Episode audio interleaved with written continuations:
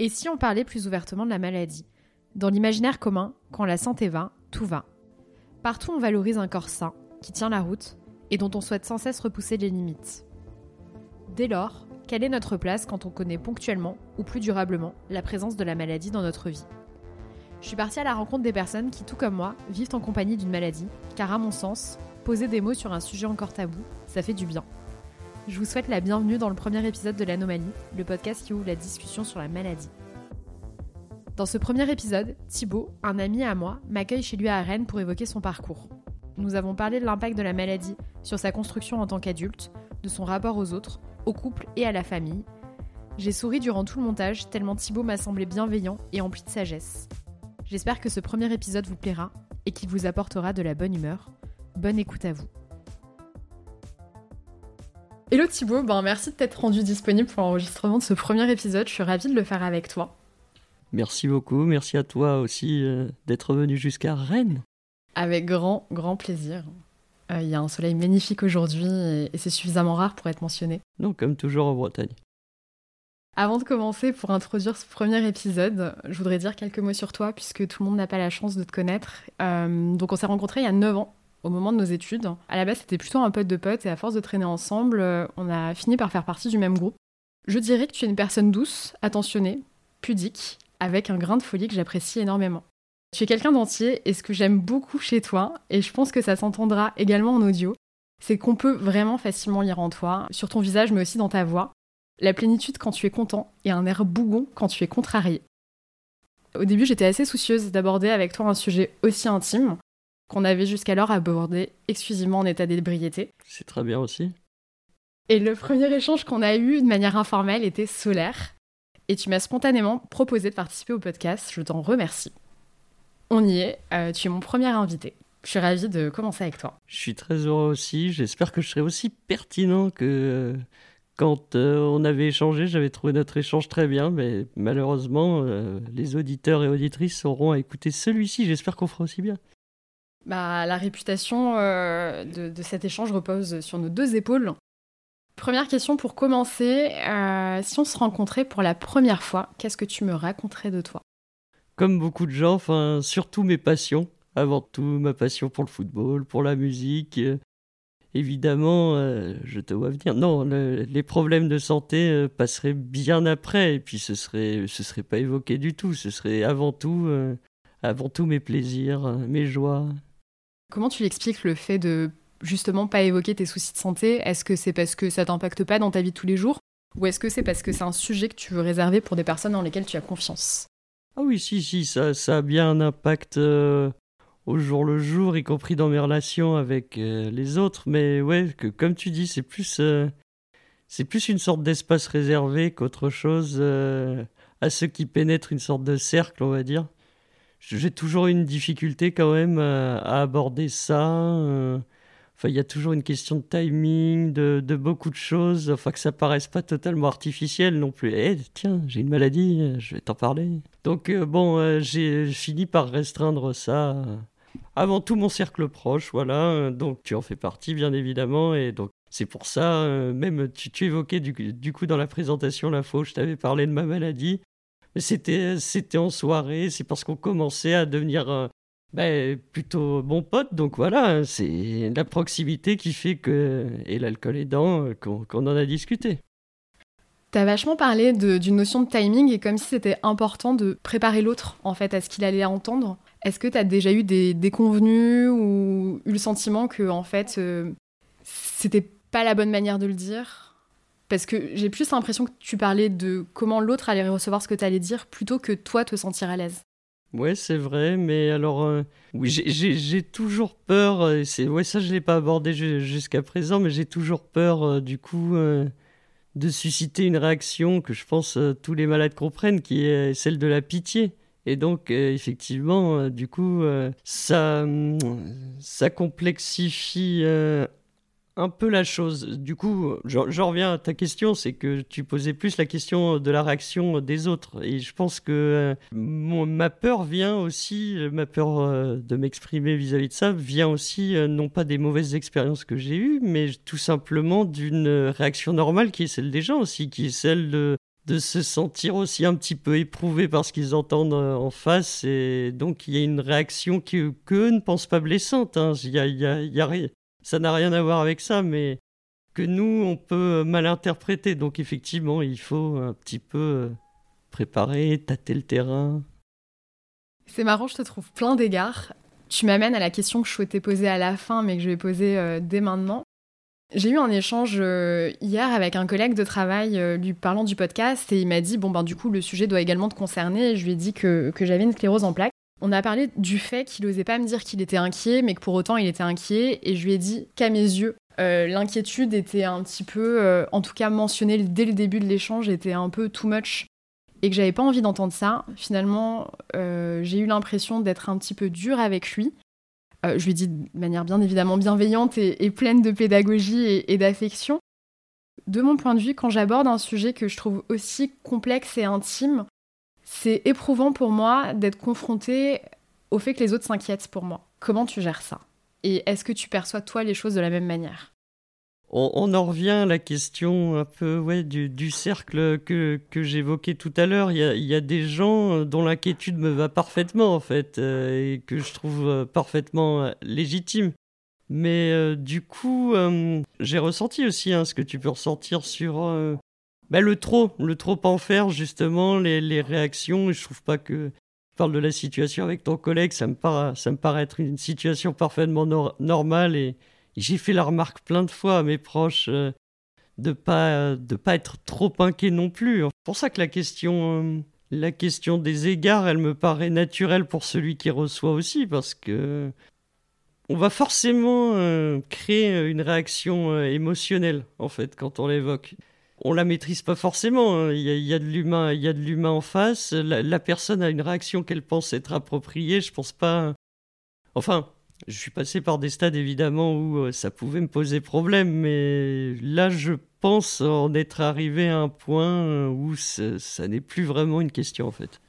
On n'a pas parlé de toi, ta maladie, on n'est pas obligé de mettre des mots dessus, mais si tu devais euh, en parler, qu'est-ce que t'en dirais? Ah oui, si, si, je, peux quand même l'évoquer. Du coup, c'est un, déficit immunitaire commun variable. Enfin, je, ça, c'est le nom scientifique. Hein. Pour les applications, c'est plus. Euh, on va dire que j'ai des, des, problèmes de défense immunitaire qui font que j'ai des traitements réguliers, un suivi régulier, un traitement hein, qui peut être euh, hospitalier y compris. Euh, donc voilà, c'est quand même, ça a quand même une conséquence. Hein, je dirais pas dans la vie de tous les jours, mais dans la vie quotidienne du moins. Et puis après, il y, a, les impacts que ça peut avoir je suis plus facilement malade que, que le commun des mortels, ce genre de choses. Été assez malade dans l'enfance et dans l'adolescence, enfin très régulièrement malade. Et puis finalement, ben, on s'est rendu compte que c'était lié justement à ce déficit immunitaire là qui euh, appauvrissait euh, mes défenses. Et donc, euh, on a fini par mettre en place un suivi, un suivi médical. enfin, on, je dis on, c'est bien aidé en cela par euh, l'accompagnement de mes parents et, et, des médecins, voilà. Mais si je comprends bien, il y a eu une période assez longue durant laquelle, en fait, il y a eu un tâtonnement et t'as pas pu vivre comme tu vis actuellement? Oui, ouais, ouais, bien sûr. Alors, ben déjà, euh, on le savait pas, je, je, sais plus exactement, on savait pas ce que j'avais avant mes 6-7 ans. Savait juste que j'étais très régulièrement malade. Ensuite, à partir de 6-7 ans, ben, il y a eu. ben voilà, c'est vrai que c'est vrai que là, là maintenant, c'est vrai que c'est bien de parler de tâtonnement parce qu'effectivement, euh, au début, on en est là à la fois dans le diagnostic, dans, euh, dans ce qui va se mettre en place et, et je pense que finalement, la médecine, ça n'a pas l'air non plus d'être une science parfaitement exacte. C'est-à-dire que il y a des choses qui se mettent en place petit à petit et qu'on qu'on affine au fur et à mesure. On se rend compte que telle chose a fonctionné, alors que ça fonctionnerait pas forcément sur telle autre personne. Enfin, je dis je suis pas en train de faire du tout un propos anti-science. Hein. du tout. C'est, juste que, justement, l'accompagnement, les traitements, c'est euh, justement quelque chose qui se construit, en fait, au final aussi, qui n'est pas quelque chose euh, qui se met en place en, quelques heures. Parce qu'au final, oui, bah, du coup, j'ai parlé des traitements que j'avais. J'ai, des perfusions d'immunoglobulines régulières. Et puis pendant un moment, on, m'a proposé euh, bah, de passer en sous-cutané, ce genre de choses. Donc euh, ça, ça, ça, changeait totalement le, mode de prise en charge qui se faisait à ce moment-là à domicile. Donc ça, ça a chamboulé un peu tout. On en est revenu. Maintenant, je suis très heureux d'en être revenu justement de laisser euh, la maladie, euh, enfin, de laisser la maladie à l'hôpital, on va dire, que de séparer, euh, de, de, séparer mon espace bah, de vie, de, vie quotidienne de l'espace de l'hôpital. Voilà, enfin, je, suis un peu trop long là, mais tout ça pour dire que c'est quelque chose qui s'affine. Il y a une particularité euh, dans, ton rapport à la maladie, c'est que tu l'as appris étant petit. Comment est-ce qu'on comprend les choses quand on est enfant, puis ensuite adolescent, puis jeune homme? Ça a eu quel impact, toi, sur ta construction? Enfant, on le comprend pas. Adolescent, euh, on le vit très mal. Enfin, dans mon cas, parce que je dis, je dis on, je, préfère dire je parce que ça peut différer aussi. Hein. Mais en fait, le truc, c'est que il me semble que pour tout le monde, après l'adolescence, c'est euh, il y a quand même une construction euh, qui est très liée au corps, en fait. Le, corps change, il y a un rapport au corps euh, qui est très particulier à, l'adolescence, qui, qui c'est à ce moment-là qu'on comprend, entre guillemets, nos orientations, enfin, tout plein de choses. Donc, en fait, au final, le, corps joue, joue, un rôle hyper important, et, puis au final, on se rend compte qu'on en a un plus ou moins dysfonctionnel. Enfin non, mais qu'il y a deux, trois petites choses qui euh, fonctionnent pas comme pour tout le monde. Donc ça, ça vient, ça vient rentrer avec, euh, en résonance avec quelque chose que les, les gens vivent tous. Hein, mais du coup, ça, ça amplifie. En plus, je suis pas d'une nature très expansive, je pense. Donc après, il y, avait quelque chose aussi de, de, de beaucoup garder pour soi, et beaucoup de, beaucoup de non-dits, beaucoup... Euh, à l'adolescence, on dit, on dit pas tout, on se renferme un petit peu, et puis du coup, cumuler, euh, des problèmes de santé, ça peut, ça peut effectivement. Euh, c'est pas aller, c'est pas très loin hein, dans mon cas. C'est ce que je veux dire, c'est que ça, ça s'ajoute en fait à tout un tas de choses qui sont euh, des réflexions adolescentes. C'est déjà une période compliquée en soi, donc quand tu ajoutes des problèmes de santé, ça complexifie pas mal les choses. À l'époque, t'en parlais ou tu gardais ça dans une sphère plutôt familiale? J'en parlais un tout petit peu, mais après contraint forcé un petit peu. Enfin, quand on, on ne me voyait pas au collège pendant un certain temps, euh, quand je, quand je pouvais euh, revenir avec euh, des cathéters au bras, enfin, forcément, les gens comprennent qu'il y a deux, trois petits trucs. donc, après, c'était pas quelque chose avec laquelle j'étais très à l'aise.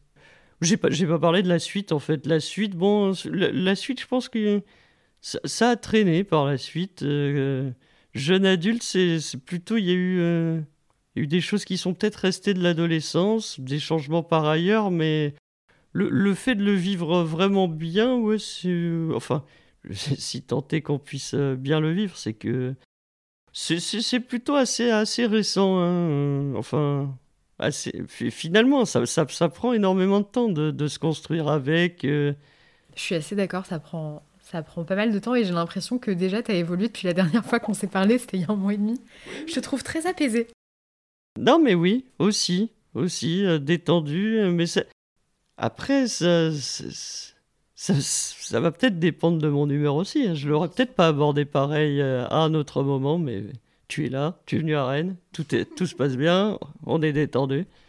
Je trouve que c'est assez rassurant de se dire que le rapport à la maladie peut être fluctuant moi, je suis dans une, en général dans un mood, un mood euh, assez positif par rapport à ça. Mais malgré tout, il y a des moments où je suis en colère, des moments où j'ai peur. Et je trouve que c'est cool, même des années après, de s'autoriser à se dire, euh, ben, c'est pas figé, ça peut bouger. Je peux en avoir honte à nouveau. Euh. Oui, oui, non, mais fluctuant, c'est très très bien. Il y a, y a des allées et des retours. Enfin, il y a des, des, va-et-vient. Et, et, je pense que quand même, euh, le, chemin est, euh, est celui euh, d'une meilleure acceptation à toujours. Enfin, je, je, pense, je pense pas. J'espère que les gens le vivent de mieux en mieux, surtout que qu'ils trouvent, bah, trouvent un, apaisement, quoi. Enfin, dans la vie, dans, dans tout. Tu me dis si, si tu vois les choses de la même manière. J'ai souvent le sentiment que la maladie soulève des problématiques que tu vas être amené à te poser dans ta vie de manière générale. Le fait de s'accepter avec ses limites, le rapport au corps, euh, avoir un corps qu'on n'apprécie pas forcément, mais avec lequel on doit continuer à vivre. La question de la mort, bien évidemment, du deuil d'une perception qu'on avait de soi, la colère. Et en fait, c'est des thématiques assez universelles que tu es juste forcé de te poser très tôt dans la vie. Et de plus en plus, je me fais la réflexion que c'est pas si mal, parce qu'il y a plein de gens qui traversent un paquet d'années de leur existence sans se les poser, et ça leur revient à la tronche finalement plus tard. Donc, euh, je pense pas que ce soit sur, sur cet aspect-là, ben c'est plutôt, je, je vais pas dire pas si bénéfique, parce que finalement, oui, tu, tu l'as dit, on se pose des questions qui se posent à tout le monde, mais que certains font le choix quand même de remettre euh, à plus tard, hein, beaucoup. Oui, tu as dit la mort, mais typiquement, je pense que c'en est une quand même. Euh. Oui, il y, en a beaucoup qui, repoussent euh, cette question, question que, que quand tu es malade, tu es obligé de te poser très rapidement, ou bien... Je ne vais, pas, vais pas rentrer dans le débat philosophique, mais en tout cas, non, ça pose des questions universel, c'est très bien. Effectivement, euh, moi j'avais le sentiment d'être un peu euh, stupide euh, avant de l'apprendre et d'être très égocentrique. Ça a duré un moment. Et, ensuite, un jour, je suis arrivée chez ma psy, elle m'a demandé comment était ma semaine et je lui ai dit, bah, incroyable, le soleil brillait, je suis allée boire un café en terrasse et tout. Elle m'a dit, c'est la première fois que vous me dites que vous allez bien et qu'en fait, objectivement, ça va pas mieux que la semaine dernière parce que vous avez toujours les mêmes problèmes. Mais pour une fois, en fait, vous êtes concentré sur ce qu'elle est et pas sur ce qui vous importunait dans la vie. Et j'ai le sentiment que, avant d'apprendre mon diagnostic et avant d'être à l'aise avec tout ce qui m'arrivait, j'étais très dans euh, l'insatisfaction euh, des choses qui n'étaient pas euh, à mon goût. Et là, désormais, j'ai dû apprendre à lâcher prise. je vais donner mes idées là, mais non, mais c'est on nous pousse dans une sorte de culte de la performance que finalement la, maladie aussi vient un peu euh, détruire, enfin mettre de côté. Là, on, se pose, enfin, quand on est malade, on se pose plus la question euh, du salaire, euh, de est-ce que notre retraite sera gigantesque ou minuscule.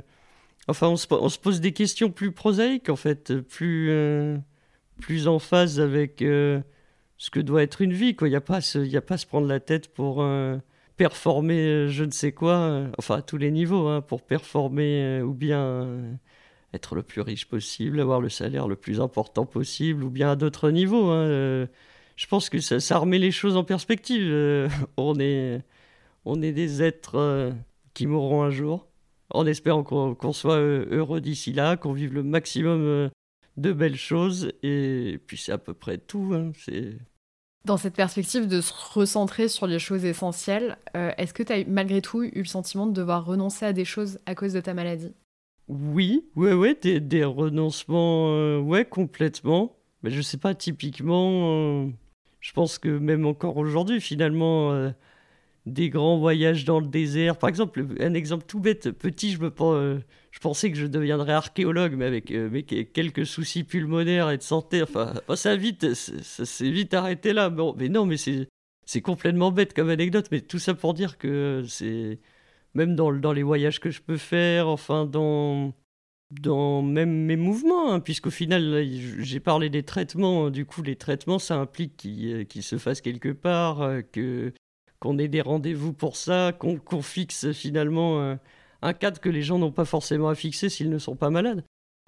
Au bout du compte, on, finit par ne plus le vivre euh, trop, je trouve, comme euh, une contrainte. Parce que bon, euh, on renonce tout le temps. On renonce à un paquet de choses tout le temps, même, même sans s'en rendre compte. Donc, ça remet en perspective. on n'est pas grand-chose. Enfin, on est grand quand même.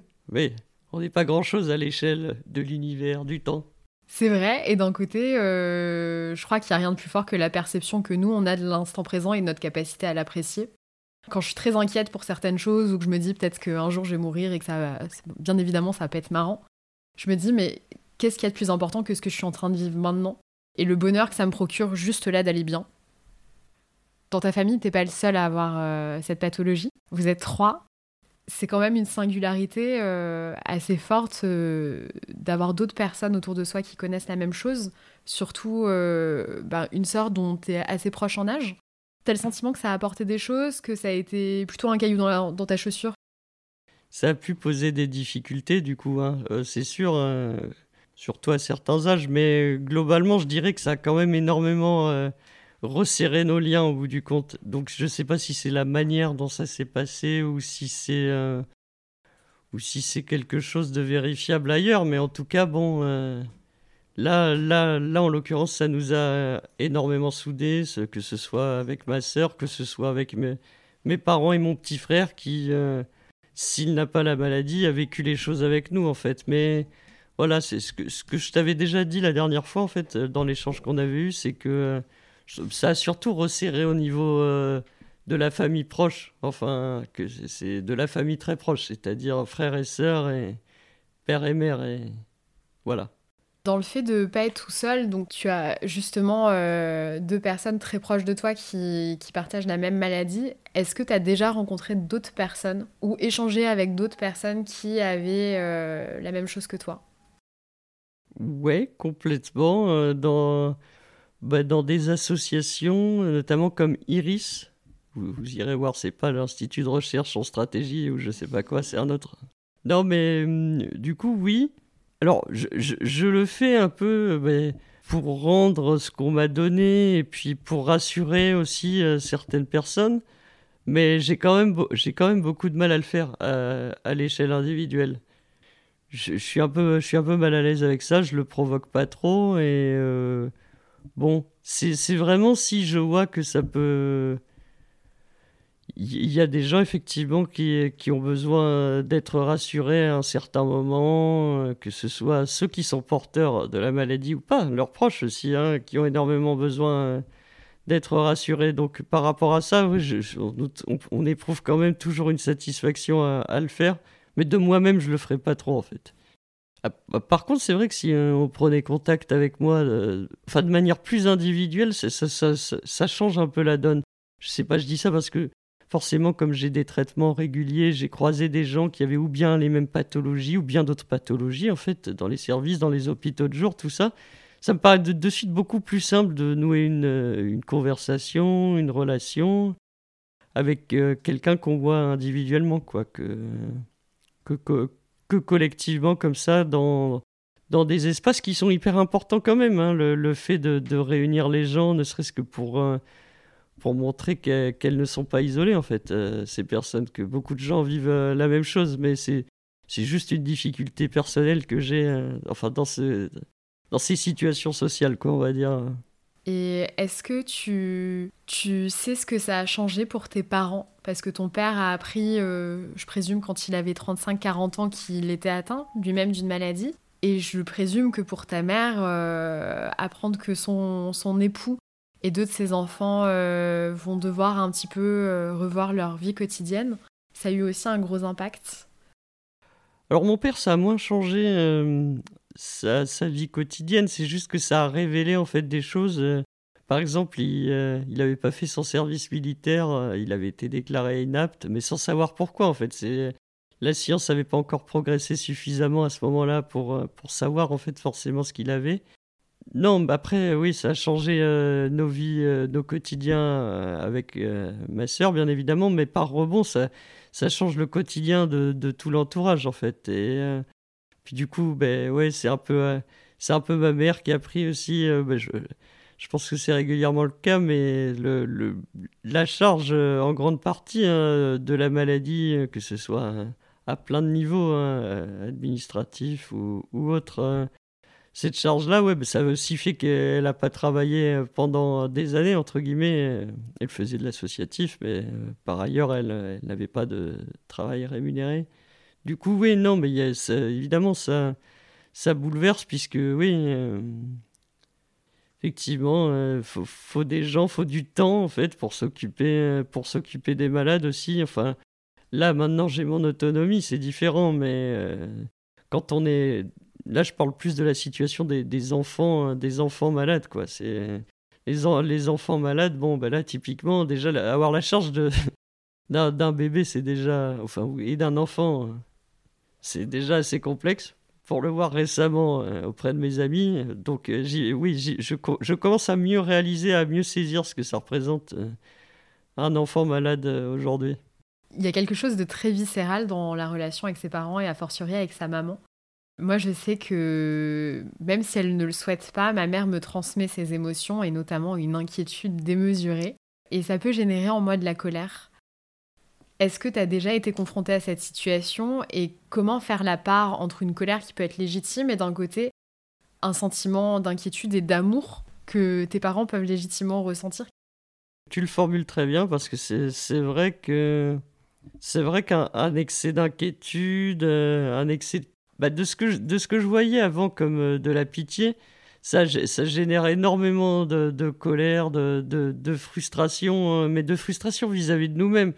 Et je pense que bon, c'est après c'est aux gens qui qui accompagnent les malades de comprendre aussi que cette frustration elle est pas enfin cette colère, elle leur est pas destinée. C'est vis-à-vis de nous-mêmes, en fait, euh, à ce moment-là, quand on est un petit peu frustré parce qu'on parce qu'on n'a pas accepté euh, suffisamment euh, certaines choses. Mais bon, en tout cas, ma famille, mes proches ont été très patients hein, là-dessus.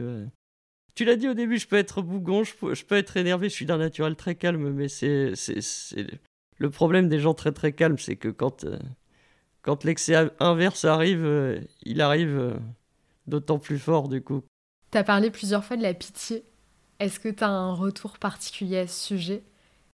Non, ben en fait, euh, encore aujourd'hui, hein, j'accepte euh, pas vraiment euh, la pitié. Enfin, c'est quelque chose de particulier. C'est que c'est aussi pour ça que je le, je le dis pas au départ dans les relations. C'est parce que c'est assez proche de ce que je vois, enfin de ce que je ressens. Pour moi, c'est un peu du paternalisme. C'est, ben, je mets peut-être pitié euh, derrière paternalisme en fait, parce que on va, on va de suite euh, te placer euh, dans une situation pour moi qui est inférieure. Moi, pour, pour moi, je traite, je traite tout le monde également, et donc ça me dérange un petit peu de quand, quand, les gens changent en fait leur attitude juste parce qu'on leur a annoncé qu'on était qu'on était comme on était en fait j'aime pas qu'il y ait des modifications euh, d'attitude. On doit me juger sur, euh, sur autre chose, quoi. Ça fait partie de moi, mais ça fait pas, c'est pas l'essentiel, on va dire. Enfin, c'est pas l'essentiel, c'est, une grosse partie de moi, mais c'est, c'est pas sur ça qu'on doit me juger. Si on doit me juger, ce sera sur autre chose. Je peux faire, je peux faire les choses mal, mais qu'on ne me, qu'on ne vienne pas non plus, euh, ni dans un sens ni dans l'autre, me dire que, que ça vient de là, quoi. Je veux pas penser, en tout cas, que j'ai fait les choses euh, différemment. Euh. je me suis un peu perdu là, mais bon, vous, vous avez compris l'idée. Je trouve que généralement, les, les réactions qu'ont les, les personnes extérieures à l'annonce d'une maladie disent beaucoup de choses sur elles. Et la pitié, à mon sens, est souvent liée à une question d'ignorance. La personne ne connaît souvent pas le trouble dont on lui parle. Elle a une vision erronée de ce qu'est le, fait d'être en handicap. Et donc elle projette sur nous ben, sa vision de la chose et c'est là que la pitié arrive. Très souvent, en fait, je me dis qu'il y a un, gros problème d'éducation où finalement on s'intéresse aux questions de la maladie et ou du handicap que lorsqu'on y est confronté, soit soi-même, soit nos, proches. J'ai souvent été très très maladroite euh, avec des membres de mon entourage qui étaient malades euh, parce qu'à l'époque, ben, j'avais pas vraiment réfléchi à la question.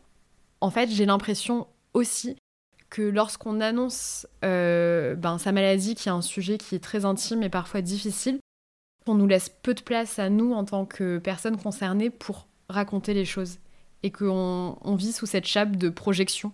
Mais c'est pas mal. Il y a plein. Ouais, mais le souci, c'est qu'il y, a plusieurs thématiques là que tu viens d'aborder. C'est une très très longue réflexion, mais c'était, très intéressant. Alors par quel bout je la prends du coup? Sur la question de la projection, je suis, je suis 100% euh, d'accord parce que ouais, finalement les gens... Euh, enfin, les, réactions premières des, des, personnes, en fait, c'est juste de, de, projeter souvent leur propre peur et au final, je, je parle que de ça, mais au final, leur propre leur propre peur de la maladie et donc au bout du compte de la mort je, condamne pas en fait les, les indélicatesses. T'as pas, as dit qu'il y avait un problème de, bah, de manque d'éducation là-dessus. Ouais, c'est vrai que en fait le, fait finalement de, ne jamais aborder ça du point de vue du coup euh, de de la personne euh, malade en fait, en fait d'assez peu demander euh, ce point de vue-là, eh bien ça fait que y a, on génère encore des des réactions euh, chez les gens qui nous paraissent inappropriées, mais qui paraissent euh, totalement euh, appropriées à ceux qui, qui les portent. Hein. Donc c'est pour ça, encore une fois, que je condamne pas. C'est que, que le travail n'a pas été fait, donc on va pas, on va pas mettre la responsabilité à l'échelle individuelle. Si la personne réagit sans, sans qu'il y ait de, de, mauvaise volonté. Moi, je mets juste la frontière là, en fait. Si la personne te veut pas du mal, bon, ben Qu'est-ce que tu peux si, euh, si la réaction est indélicate euh, Pas grand-chose finalement. Et comment est-ce que tu réagis dans ce genre de cas? Est-ce que tu arrives à verbaliser? Alors je dirais pas corriger, mais en tout cas sensibiliser la personne sur le fait que tu as pu être heurté il y a quelques années, j'aurais répondu euh, je le garde pour moi et je, fais la personne un peu ronchon. Mais bon, maintenant, j'ai plus, j'ai plus de problème à, dire les choses, en tout cas, euh, à tracer ce qui me semble euh, être inconvenant pour moi. Après, on peut, on peut le dire de la bonne manière aussi. Hein. On peut le dire sans agressivité aucune. Hein. C'est un, un, petit peu dur au début, puisque justement, ça génère une émotion euh, en nous quand même, euh, tout ça. Mais au fur et à mesure du temps, je pense que de moins en moins... Euh, le truc, c'est que quand on intériorise, on finit...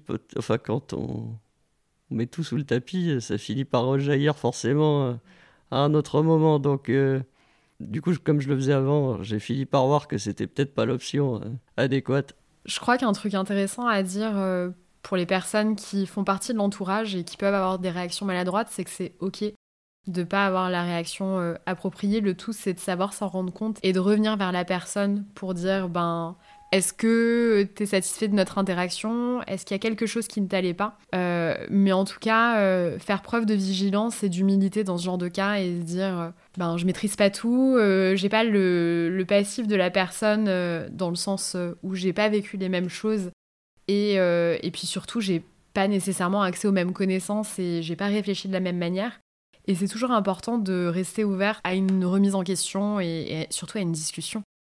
Oui, c'est ça, mais du coup, euh, il y a aussi, on vient d'en parler, il y a aussi le fait de, verbaliser aussi, pour les, pour les, de leur verbaliser la chose en fait, parce que euh, ils peuvent pas vraiment saisir non plus si on, si on ne leur dit pas. Il y a des gens qui ont des aptitudes sociales à ça, mais tout le monde ne les a pas. Il y a des gens qui ont plus ou moins, il y a des gens qui ont plus ou moins les codes en règle générale. Hein. Tant qu'on essaye de verbaliser qu'on voit clairement qu'il n'y a pas de mauvaise volonté en retour. Euh, moi, de mon côté, en tout cas, c'est même une excuse. Enfin, j'en attends même pas, en fait. C'est quelque chose qui me semble être. Euh, tant que la personne a compris, voilà. C'est même pas une question d'amende honorable ni rien, c'est que. Je, je, voulais te poser une question sur, euh, sur le rapport au couple. La sphère la plus ultime de l'intimité, c'est celle avec la personne qu'on aime. Et c'est assez délicat d'annoncer ce sujet-là, puisque on compte énormément pour la personne avec laquelle on est en couple. Il peut y avoir de l'inquiétude qui est légitime, il peut y avoir euh, beaucoup d'affect qui, qui, va impacter les choses. Est-ce que tu en as parlé, toi, à ta compagne? Alors oui, avec, avec ma compagne, c'est ben du coup elle, elle, savait, elle savait déjà avant. Elle était, elle était déjà au courant. Donc je je, je connais pas le, trop, le cas de figure euh, inverse en fait. Euh, de hum, de commencer à bah, de, rencontrer quelqu'un, pas forcément proche du coup, et qu'on serait amené à devoir, euh, on serait amené à devoir euh, leur annoncer euh, la chose. Ça, je, ça je l'ai pas vécu, donc je peux parler uniquement de, de, ce que j'ai vécu. Moi, ça, ça me paraît logique de d'en discuter dans, dans la sphère de l'intime, hein, de pas et puis surtout surtout de pas le cacher. Donc bon, la question s'est même pas posée pour moi, mais je si c'était pas quelque chose euh, de naturel, oui, ça me poserait quand même euh, problème en fait. Euh, très, rapidement, ça, ça me paraît pas être. En fait, je suis, très construit là-dessus, mais c'est une question, une question de transparence à avoir en, partie quand on est en couple. Enfin, on met la transparence où on veut, mais bon, j'aurais du mal en tout cas à ne pas. C'est pas confronter la personne à ça, mais c'est juste qu'elle nous accompagne en fait. Euh. De mon côté, je crois que j'ai mis un an ou deux à en parler euh, à mon compagnon. Sans doute parce que j'étais pas en phase et j'étais pas à l'aise avec ce qui m'arrivait et, j'avais, je pense, pas digéré euh, mon rapport à la maladie. Donc c'était difficile et, je crois qu'à un moment, c'est sorti tout seul. Bon, il a bien évidemment pas compris hein, ce qui se passait. c'était pas, c'était pas gravissime. J'ai pas le souvenir qu'il ait eu une réaction catastrophique. En tout cas, moi, mon retour euh, sur le sujet, c'est que ensuite, ça m'a permis euh, beaucoup de lui transmettre mes... les sujets sur lesquels j'étais anxieuse. Au moment où j'ai souhaité reprendre mon suivi avec mon neurologue, ben, il a pu comprendre euh, ce qui pouvait me stresser, il a pu être d'un grand soutien et finalement, je trouve que c'est un relais qui est, qui est quand même très très chouette d'avoir une personne à qui on peut se confier entièrement et sur laquelle on, on sait qu'on peut tout dire, c'est quand même très agréable. Oui, ouais, c'est en, règle générale le, le, fait, oui, le fait d'avoir des piliers en fait. Euh, on, en revient à ça, mais Mais du coup, c'est peut-être, oui, peut-être que j'envisage pas le, couple autrement, en fait. Enfin, que, comme quelque chose qui, qui nous amarre un petit peu. Comment est-ce que tu envisages la question du futur? Mais je, l'envisage très peu. Mais, mais, bonne question, du coup, parce que du coup, je me rends compte que je. C'est pas que je me projette que très peu, mais si, si je me projette, mais c'est-à-dire que. Il n'y a pas grand-chose de l'ordre du plan sur la comète euh, dans ma tête. C'est très. Tu, parlais du présent tout à l'heure. Peut-être que c'est peut-être que c'est ça hein, aussi que la maladie nous nous confronte en fait à rester un peu plus plus ancré, plus. Euh, enfin, je, me projette de manière juste euh, juste rationnel, quoi. Juste, on est encore là. Et si on est là, on cherchera à être heureux, enfin. Mais tu l'imputes à ton rapport à la maladie ou à un trait de personnalité euh, indépendant de tout ça? Il y, a beaucoup de traits de, mon de ma personnalité qui sont quand même liés, euh, mais les deux s'entrecroisent. Et pour toi, donc, le futur? Radieux. Euh, dans le sens où je crois que j'ai plus envie de me prendre la tête. Par le passé, par exemple, j'avais un travail dans lequel j'étais pas épanouie et je continuais parce que je me disais, euh, oui, mais en fait, tu gagnes bien ta vie et puis il faut avoir un travail, tout ça. Actuellement, je travaille en freelance et je choisis mes clients. Et en fait, j'ai plus envie de m'imposer ces contraintes-là. Et donc, je veille vraiment à adapter mon environnement à ce que je suis capable de tolérer ou pas sur le plan personnel. La priorité, euh, alors sans basculer dans un grand égoïsme, mais la priorité, c'est que je me sente bien. Et donc, je suis très sereine par rapport euh, à l'avenir. Mais si on se sent bien, on rend les autres bien. Enfin, on fait le, on fait le bonheur des autres. Et je, suis parfaitement en phase euh, avec ça. Je pense que, ouais, ben, encore une fois, la, la maladie, ça fait en sorte que ben, on n'accepte plus, euh, on n'accepte pas certaines choses, euh, certaines contraintes qui n'en sont pas en fait, certaines contraintes qu'on nous met, qu'on s'impose en fait. on a un peu plus de, de, mal à les accepter en voyant que c'est un peu que du flanc et que finalement le, la maladie c'est quand même beaucoup plus concret que tout ça. On l'a déjà évoqué en fait tout ça. Non mais je suis, je suis assez d'accord. Pour terminer, on a une question euh, moldue par Laurent, vu que lui-même n'est pas concerné par la maladie, mais elle est très pertinente. Donc la question de Laurent qui nous a accompagnés pour cet enregistrement et qui est un de nos amis, avec lequel on n'a pas abordé directement ce, sujet euh, pour le moment, c'est comment être utile sans que ça nous pèse, donc en tant qu'ami ben alors, euh, moi, je répondrais tout simplement que euh, être, euh, être présent, c'est déjà amplement suffisant et qu'il faut attendre, surtout, en fait, je pense, les signaux, qu'ils soient directs ou indirects, enfin, que, que la personne malade t'envoie, en fait. C'est important quand même que ça vienne, je, pense, hein, je considère quand même que c'est important que ça vienne de, de la personne malade. Après, ça c'est très bien si, c'est un non-sujet aussi dans, des relations. Hein. Ça peut être ça, mais oui, tant que c'est pas abordé en fait par euh, le, principal ou la principale concernée, ben c'est peut-être c'est peut-être que c'est pas un sujet. Même si la personne le sait, même si la personne est au courant, mais si euh, c'est quand on lance la personne que j'attends un soutien. Euh, sinon que ce soit un non-sujet dans certaines de mes relations, ça me va très bien aussi. Ce que j'attends de toi en tant qu'ami, c'est que tu oses poser les questions que tu as en tête sans te censurer, parce que je trouve que ça donne lieu à des échanges qui sont souvent enrichissants. Là, je vais faire le parallèle avec d'autres thématiques un peu de la vie euh, quotidienne hors maladie. Mais euh, typiquement, euh, avoir un pote qui se dit pas féministe, mais qui pose des questions sur mon ressenti en tant que femme, qui peut être confrontée à des situations d'inégalité, je trouve ça trop intéressant et ça peut générer des discussions qui, qui vont nous enrichir tous les deux sur mon vécu personnel, mais aussi sur notre perception du monde en général. Pareil, c'est un peu un non-sujet, euh, hormis quelques dates clés ou quelques événements qui vont être un peu difficiles. J'aurais pas nécessairement besoin d'en parler. Un pote qui a vécu, euh, qui a un, décès ou qui a vécu une rupture, tout ça, il n'y a pas besoin d'en parler tous les jours. Mais juste le fait de savoir que tu es là et que tu es dispo au moment où, il a besoin d'en parler, ben lui, ça va l'apaiser. Et donc, euh, savoir que tu es dispo pour une bonne bière euh, un soir euh, après une IRM, c'est amplement suffisant pour moi. Non, c'est très bien le être disponible. Parce que ça implique que ça peut venir aussi de la personne non concernée, entre guillemets, par la maladie. Mais être disponible, c'est surtout comprendre l'état d'esprit de la personne, en fait, je pense. et ses besoins. Et ça, oui, ben, les potes, les personnes dont on est proche le comprennent euh, mieux que quiconque, en fait, peut-être. C'est sur cette note positive qu'on va terminer, Thibaut. Un immense merci. Merci à toi pour l'invitation. On, va, on va juste aller euh, boire devant un match de foot, après une galette de saucisse. Un grand merci pour avoir écouté ce premier épisode enregistré en compagnie de Thibaut. Vous ne l'avez pas entendu, mais Laurent était présent durant tout l'enregistrement, partageant sa bonne humeur et ses questionnements en tant qu'ami. Mon éternelle reconnaissance à tous les deux pour m'avoir accompagné dans cette belle aventure. Cet épisode vous a plu Vous souhaitez réagir Écrivez-moi sur le compte Instagram de l'Anomalie, le lien est dans la description, pour me partager vos retours, qu'ils soient positifs ou plus circonspects. Vous pouvez soutenir mon travail en vous abonnant à ce podcast sur votre plateforme d'écoute préférée.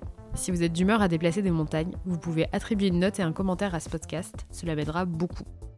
L'Anomalie est un podcast autoproduit par mes soins, entièrement conçu et imaginé entre Ménilmontant et le canal de l'Ourcq à Paris. Rendez-vous dans un mois pour le prochain épisode. D'ici là, prenez soin de vous.